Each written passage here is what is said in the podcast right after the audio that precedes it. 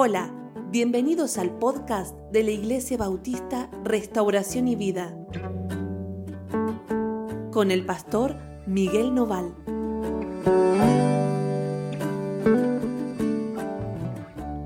Hola, ¿cómo están? Dios los bendiga muchísimo. Estamos juntos de nuevo, vamos a tener nuestro devocional hoy. ¿sí? Vamos a leer el libro de jueces, capítulo 9, a partir del versículo 7 y vamos a leer hasta el 21. Jueces 9, 7 al 21. El devocional de hoy se llama Cuando gobierna el orgullo.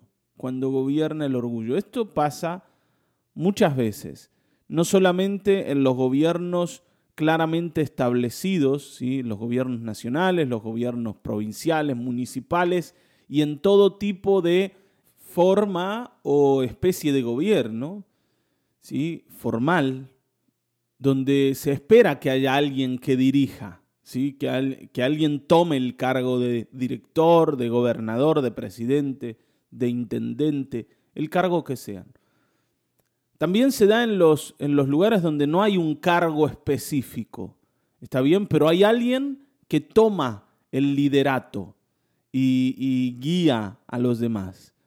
Entonces, cuando el orgullo gobierna, hay grandes problemas Así que vamos a mirar hoy eh, este devocional que nos va a meter en este tema que vas a ver va a ser más común de lo que pensamos.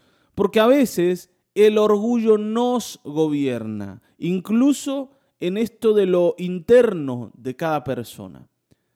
Hay, hay ciertas cosas a las que le damos como el control de nuestra vida. Por ejemplo, nos podría gobernar el amor, nos podría gobernar la humildad, nos podrían gobernar un montón de otras cosas. Muchas veces nos gobierna el orgullo. Y entonces, bueno, aparecen los problemas. Dice, cuando se lo dijeron a Jotam, ¿sí? y estaba hablando acerca de lo que leímos ayer. ¿Se acuerdan? Había aparecido Abimelech, había ido a buscar a los de Siquem, les había convencido para que lo hagan rey a él y a fuerza de hombres eh, vagabundos y ociosos, vagos, que andaban sin trabajo, y él les dio trabajo, fue y mató a los 70 hermanos que tenía, que eran los hijos de Gedeón. ¿Recuerdan esto? Bueno, ayer leíamos que en medio de toda esa matanza, uno de esos hermanos se había escapado se había escondido. Ese era Jotam, ¿sí? de quien comienza a hablar el versículo 7. Dice que se lo dijeron a Jotam y este muchacho va a hacer algo ¿sí? Eh, a, los ojos y, en los oídos de toda la gente de Siquem que había visto la barbaridad que había hecho eh, Abimelech con estos 70 muchachos a los que él había matado. Dice que fue y se puso en la cumbre del monte Gerizim y alzando su voz, clamó y dijo, Oídme varones de Siquem, y así oiga Dios. Está bien, lejos de irse y de esconderse, por miedo de que a él le pase lo mismo, él va a ir y va a hablarles a los de Siquem, que fueron los que eligieron a Abimelech por rey. Está bien, ¿no? Él les va a anunciar algo a aquellos que decidieron poner en el trono a un injusto. Porque la verdad es que Abimelech sin el respaldo de los de Siquem no era nada. Fueron ellos los que decidieron colocarlo allí en esa posición de autoridad. Y entonces este Jotam va a decirles, ¿no? ¿Qué es lo que hicieron? Reflexionen en esto. Fíjense a quién están eligiendo para que los dirija, para que los lidere. Les dice así, ¿no? Les va a contar una historia. Dice, fueron una vez los árboles a elegir rey sobre sí y dijeron al olivo, reina sobre nosotros. Mas el olivo respondió, ¿he dejar de hacer mi aceite con el cual en mí se honra a Dios y a los hombres para ir a ser grande entre los árboles? O sea, no, no puedo gobernar porque tengo una tarea, hacer aceite. Entonces dijeron los árboles a la higuera, anda tú, reina sobre nosotros. Y respondió la higuera, ¿he de dejar mi dulzura y mi buen fruto para ir a ser grande sobre los árboles? O sea, tampoco. Dijeron luego los árboles a la vid, pues ven tú, reina sobre nosotros. Y la vid le respondió, he de dejar mi mosto que alegra a Dios y a los hombres para ir a ser grande entre los árboles. ¿Está bien? Ni la ni el olivo, ni la higuera, ni la vid podían dedicarse a reinar a causa de que había algo que tenían que hacer. Había una tarea que tenían que hacer y por eso no iban a tomar el trono. ¿Está bien, no? Ya tenían algo a lo que Dios las había dedicado. ¿Está bien, no? Es una, ¿no? una alegoría. Hay algo que Dios te ha dado. No tenés que descuidar esa tarea. Y no hay nada más orientado que hacer lo que sabes que debes hacer. Ahora, dijeron entonces, entonces los árboles a la zarza. La zarza es un arbustito del desierto, ¿sí? Lleno de espinas. Anda tú, reina sobre nosotros. Y la zarza respondió a los árboles, si en verdad me elegís por rey sobre vosotros, venid, abrigaos bajo mi sombra, y si no, salga fuego de la zarza y devore a los cedros del Líbano. Ahora, pregunta, ¿quién puede ir a abrigarse bajo la sombra de un arbustito lleno de espinas? Está bien, ¿no? Un arbustito del desierto. No se puede. Ahora, ¿qué pasa? Dice, si no pueden hacer eso, que la zarza devore a todos los cedros del Líbano. ¿Está bien?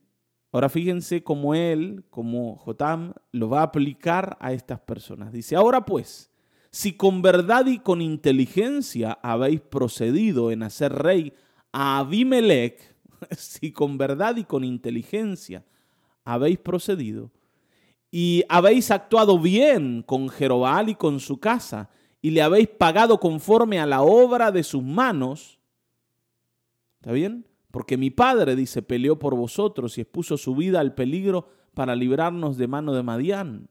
Y vosotros habéis levantado hoy contra la casa de mi padre y habéis matado a sus hijos, setenta varones sobre una misma piedra, y habéis puesto por rey sobre los de Siquem a Abimelech, hijo de su criada.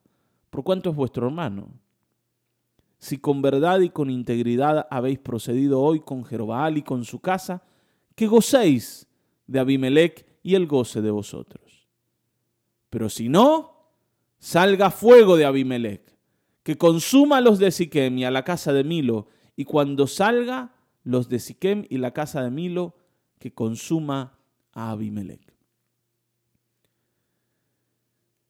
Jotam eh, entiende que Abimelech iba a hacer lo que iba a hacer porque era un hombre malo. No podía hacer otra cosa. El día en que le den a Abimelech el mando sobre cualquier cosa, él lo iba a llevar injustamente e iba a producir acciones injustas porque era un hombre malo. El responsable o los responsables de haber puesto un hombre malo allí eran los de Siquem. El pueblo de Siquem era el responsable de tal matanza. Porque a veces nosotros decimos, bueno, pero yo no fui el que hizo esto. Fue Abimelech. Nosotros nos fuimos, nosotros le creímos, nos convenía, ¿se acuerdan como decíamos ayer? A nosotros nos convenía porque, bueno, porque teníamos eh, ahí una cercanía al rey al rey eh, que, que, colocábamos. Él era nuestro pariente, entonces nos convenía ponerlo a él. Y además era hijo de Gedeón. Pero nosotros no queríamos matar a esta gente. Está bien, a veces pensamos así, ¿no? Yo no quería esto, pero vos elegiste algo que en el futuro iba a dar malos resultados porque te convenía en ese momento. Ayer hablábamos de esto. Y hoy tenés que hacerte cargo de los resultados de esas elecciones. Cuando nosotros dejamos, cuando nosotros dejamos que el orgullo nos gobierne, así como la zarza, ¿me entienden? Que no tiene nada, que no tiene nada bueno, que no, que no nos favorece en ninguna cosa, que no nos da sombra donde podamos abrigarnos, pero se coloca allí liderando a todos los demás, incluso a la vid, al olivo, a la higuera, a todos, empieza a generar que todos los dirigidos, todos los liderados comiencen a sufrir y a pagar las consecuencias de haber puesto a ese ahí o a esa ahí. Está bien, ¿no?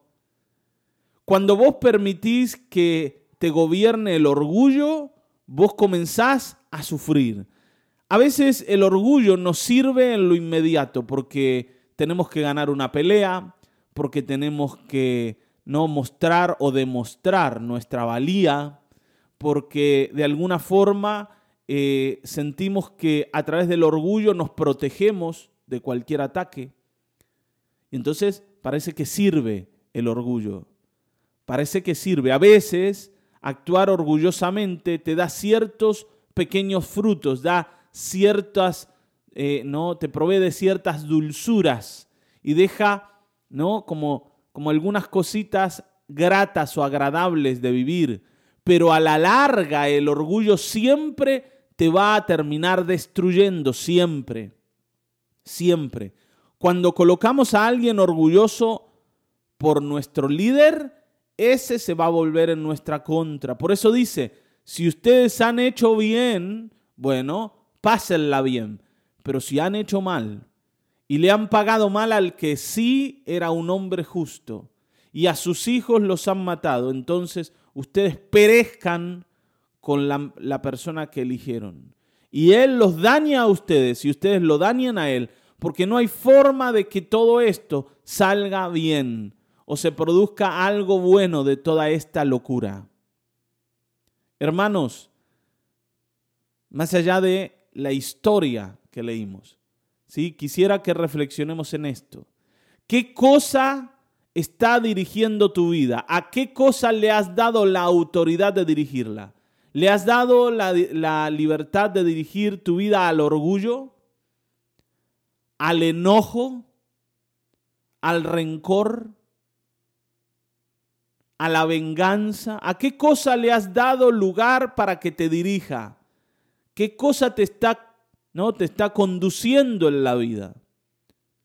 Ojo con esto, porque si vos actuás de una manera, em, vamos a decirlo así, necia, para darle el, el control de tu vida a alguna de estas cosas, vos vas a terminar cayendo en el pozo. Y es muy difícil levantarse cuando uno termina destruido por haber permitido que el orgullo o cualquiera de estas cosas similares dirijan la vida. Luego, claro, ¿no? Eh, los resultados terminan siendo malos, muy malos, y pagamos muy caro el haber tomado eh, malas decisiones. Pero en los momentos de crisis, en los momentos ¿no? donde hay que tomar una decisión, yo preferí que me dirija aquello que siento me va a hacer mejor o me va a resguardar o me va a proteger. Por ejemplo, en medio de una discusión familiar, no estoy hablando de esas discusiones poco trascendentes ni importantes, eh, sino aquellas que de verdad son, eh, son centrales, a veces aquellas discusiones que eh, se han instalado en casa, ¿vieron? Y, aparecen en todo momento, en todo tiempo y empiezan a atentar contra las relaciones en las personas, empiezan a atentar en, en la relación matrimonial, en la relación de padres e hijos. Y nosotros para protegernos de lo que el otro nos está diciendo, porque tal vez sentimos que nos está atacando, salimos a defendernos con el orgullo, con el enojo, con la ira, ¿no? Empezamos a gritar, empezamos incluso más a través del orgullo a eh, oprimir al otro, a insultar al otro, a desvalorizar a las personas. esto que en principio nos hizo ganar la batalla y nos hizo sentir bien porque salimos ilesos, entre comillas, más adelante nos va a traer un dolor mucho más grande porque incluso tal vez nos haga hasta perder esa relación y perder a esa persona a la que amamos. Pero ¿qué pasa? Que en ciertas ocasiones le hemos dado el lugar a lo que pensábamos que nos iba a sacar del paso. Y no es así. Sentíamos que nos convenía. ¿Por qué? Porque si nos humillamos, si perdonamos, si tratamos de ser amorosos, y bueno, tal vez el otro nos dañe, tal vez el otro que viene enojado nos, ¿no? nos maltrate y nos sintamos mal por eso. Y no obtengamos en principio ningún beneficio de haber actuado con paciencia o con humildad. ¿Te das cuenta? A veces sentimos eso. Sí, pero pastor, si yo dejo que él me, diga lo que quiere, eh, al final de cuentas el que la va a terminar pasando mal soy yo. El que va a pagar las consecuencias soy yo. No, no, si él me viene a atacar, yo lo ataco. Si me viene a gritar, yo le grito. Y si me viene a insultar, yo lo insulto más todavía. Porque a mí nadie me va a pasar por arriba. Claro, una persona que piensa ¿no? de esta manera, con el correr del tiempo va quedando cada vez más solo. Primero porque en, algún momento se confunde y siente que todos los que se acercan vienen a dañarlo. ¿Vieron? Cuando vos estás en plan de defensa y tenés el escudo levantado y la espada en la mano y le estás dando al enemigo, cuando viene el amigo del otro lado también le clavás la espada. Y también pensás que él viene a dañarte. Llega un momento donde el mundo quiere dañarte y vos sentís eso. Entonces terminás dañando vos a los demás y te quedás solo. Es como estos de Siquem. Sin duda los de Siquem se ganaron la mala fama de haber puesto a este desgraciado en el trono. Sin duda, sin duda el resto del pueblo habrá pensado mal de los de Siquem y sin duda eh, los, los habrán apartado, porque no es posible que sea de otra manera. Pero en principio yo pensé que esto me convenía. En principio yo pensé que esto era bueno para mí. Después termina siendo una gran pérdida. Por eso te digo, cuando vos decidas que algo te dirija, que algo te controle, evalúa las consecuencias que eso va a tener en el futuro. Hermanos, hay veces, hay veces que nosotros para tener buenos resultados tenemos que elegir lo que menos nos conviene, entre comillas. ¿Está bien? Y si quieren un ejemplo de esto, miren a Jesús. El Señor no eligió lo que le convenía en el momento cuando lo llevaron a la cruz. Él decía, yo podría hoy orar al cielo y mi Padre enviaría doce legiones de ángeles que vengan y me saquen de este problema. Yo podría hacerlo. Yo tengo autoridad para hacerlo y yo puedo pedirle a mi padre y mi padre me las daría. Porque nunca me ha rechazado. Pero eso no es lo que más conviene. Hoy conviene que yo vaya a la cruz. Hoy conviene que yo sea destruido en la cruz. Que me martiricen, que me, me, me insulten, que me torturen, porque yo sé que más adelante todo el fruto de mi aflicción va a ser en gran manera bueno. Y si hoy decido salir de acá ileso, mañana vamos a lamentar la pérdida de la humanidad entera que va a tener que morir a causa de sus propios pecados.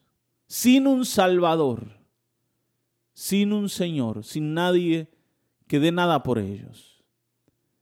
Jesús eligió lo que no le convenía en ese momento para ganar un, un, gran premio en el futuro, para convertirse el Señor de todas las cosas. Ustedes saben que el grado de honor que tiene Cristo hoy es mucho mayor que el que tenía antes, cuando estaba en el trono con su Padre, antes de encarnarse.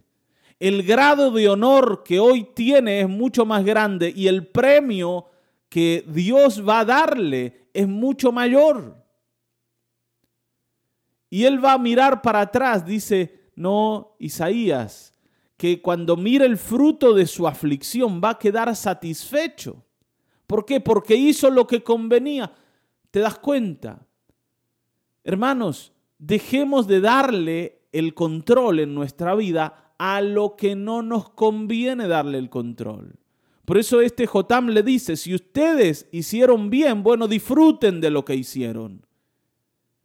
Pero en realidad, si hicieron mal, paguen las consecuencias por eso. Y esta es una gran verdad. Nosotros siempre vamos a pagar las consecuencias de nuestras malas decisiones. Lamentablemente es así.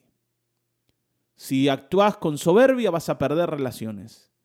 Si actúas con enojo, con ira, vas a perder relaciones. Si te volvés alguien insufrible, insoportable, vas a perder relaciones y la gente no va a querer estar cerca. Alguna vez hemos dicho, ¿no? Que cuando uno ve esa gente que, ¿no? que muere y, y en el velorio hay tres o cuatro nada más. Y no es porque sea de poca familia, sino porque nadie llora la pérdida de, del que murió, ahí hubo un problema en la vida de esa persona. Evidentemente no pudo generar buenas relaciones y nadie lo está lamentando. Al contrario, ¿no? Hay algunos que dicen, mejor que se fue, ya nos dejó tranquilos. Y es terrible que pase eso. Y esto no tiene nada que ver con si tenía familia o no tenía familia. Tiene que ver con otra cosa, tiene que ver con las relaciones que construyó y a cuánta gente edificó y cuántas personas salieron de al lado de él de verdad construidas. Como decía Jotam, ¿no? si la zarza tuviera la capacidad de abrigar con su sombra a alguien, claro que sería bueno colocarla allí. Pero cuando te acerques a la zarza, lo único que te va a pasar es que te vas a pinchar. Está bien, ¿no? De la misma manera, Abimelech. Lo único que iba a pasar es que después de destruir a los de Gedeón, iba a terminar destruyendo a los de, a los de Siquem. No había otra porque era un destructor el tipo. El orgullo es destructor. La ira es destructora, el enojo lo es, el rencor infinitamente. La amargura es destructora. ¿Cuánta gente le ha dado el control de su vida a la amargura, a la depresión. Nada de esto te va a poder sacar adelante ni te va a proveer de nada bueno. Ahora tal vez en lo inmediato te, ¿no? te calme un poquito, porque vieron que el depresivo, el amargado, de alguna forma se siente bien cuando se regocija en ese lodo de amargura. Cuando dice, soy una basura y el mundo es una basura, una porquería, y cómo me gusta decirlo, y cómo me gusta pensarlo, y cómo me gusta no sentirme tan mal, porque de alguna manera todo eso me calma. No sé, yo les digo esto, yo he sido alguien depresivo y vieron que el depresivo le encanta ponerse esas canciones eh, de depresión, ¿está bien? Donde dicen me dejaron, me abandonaron, estilo Pimpinela, ¿vieron? Eh, soy no soy el, segundo siempre, nunca el primero, te fuiste con el otro o con la otra. Siempre nos gustan esas canciones de pérdida, donde alguien le habla a uno que se murió y ya no lo tiene más. Y decimos, sí, ese soy yo. Y esto es lo que me pasa a mí, pobre de mí, pobre de mí. Y de alguna forma, y de alguna forma eso nos consuela, nos calma, es como que nos sentimos abrigados por, no sé por qué, por la soledad. Y mientras sigamos allí, lo único que vamos a encontrar a la vuelta de la esquina es más y más y más destrucción. Dediquémonos a construir algo. Para eso tenés que darle el control de tu vida a cosas como el amor, como la paciencia, te hablé de esto, como el gozo la alegría, como el respeto, ¿sí? como la empatía, Todas estas cosas te tienen que dirigir. Y sobre todo, la fe. ¿Por qué la fe? Porque cuando hablamos de fe, no solo hablamos de fe para con el Señor, sino hablamos de fe para con las personas. Yo creo que la persona que está al lado mío va a mejorar y por eso tengo paciencia. Yo creo que va a ser una persona que me va a bendecir en el futuro y por eso la amo. Yo creo, yo creo, yo creo que Dios puede hacer algo con él o con ella. Yo creo que la fe te dirija, que el amor te dirija. ¿Está bien, no? Que la paciencia te dirija, que la esperanza te dirija. Porque todo esto te va a traer muy, muy buenos resultados. Si no, mira a Jesucristo. Hoy estamos en pie porque Él no decidió de la manera incorrecta, sino de la manera correcta. Y gracias a sus decisiones hoy tenemos vida. Amén. Vamos a orar. Gracias Señor por este tiempo. Señor, enséñanos a no elegir ni el orgullo ni la soberbia como directores de nuestra vida. Ni el rencor, Señor, ni la falta de perdón, ni la venganza, ni la amargura, ni la depresión, Señor, se vuelvan nuestros líderes, sino que tú nos saques adelante y podamos mirar a Cristo y así como Él elegir, Señor, todas aquellas cosas que traen buenos resultados. Que seamos personas de fe, personas de amor y de esperanza, siempre, siempre, Señor, porque tú respaldas a aquellos que hacen como tú has hecho. En el nombre de Cristo Jesús, sánanos si es que hasta hoy hemos sido dirigidos por lo incorrecto e inadecuado y enséñanos a ir a Cristo para ser sanados. En el nombre de Jesucristo. Otra vez, Padre. Amén, amén, amén. Hasta aquí hemos llegado. Nos volveremos a encontrar en el próximo episodio de Mañanas de Restauración y Vida. Dios te bendiga.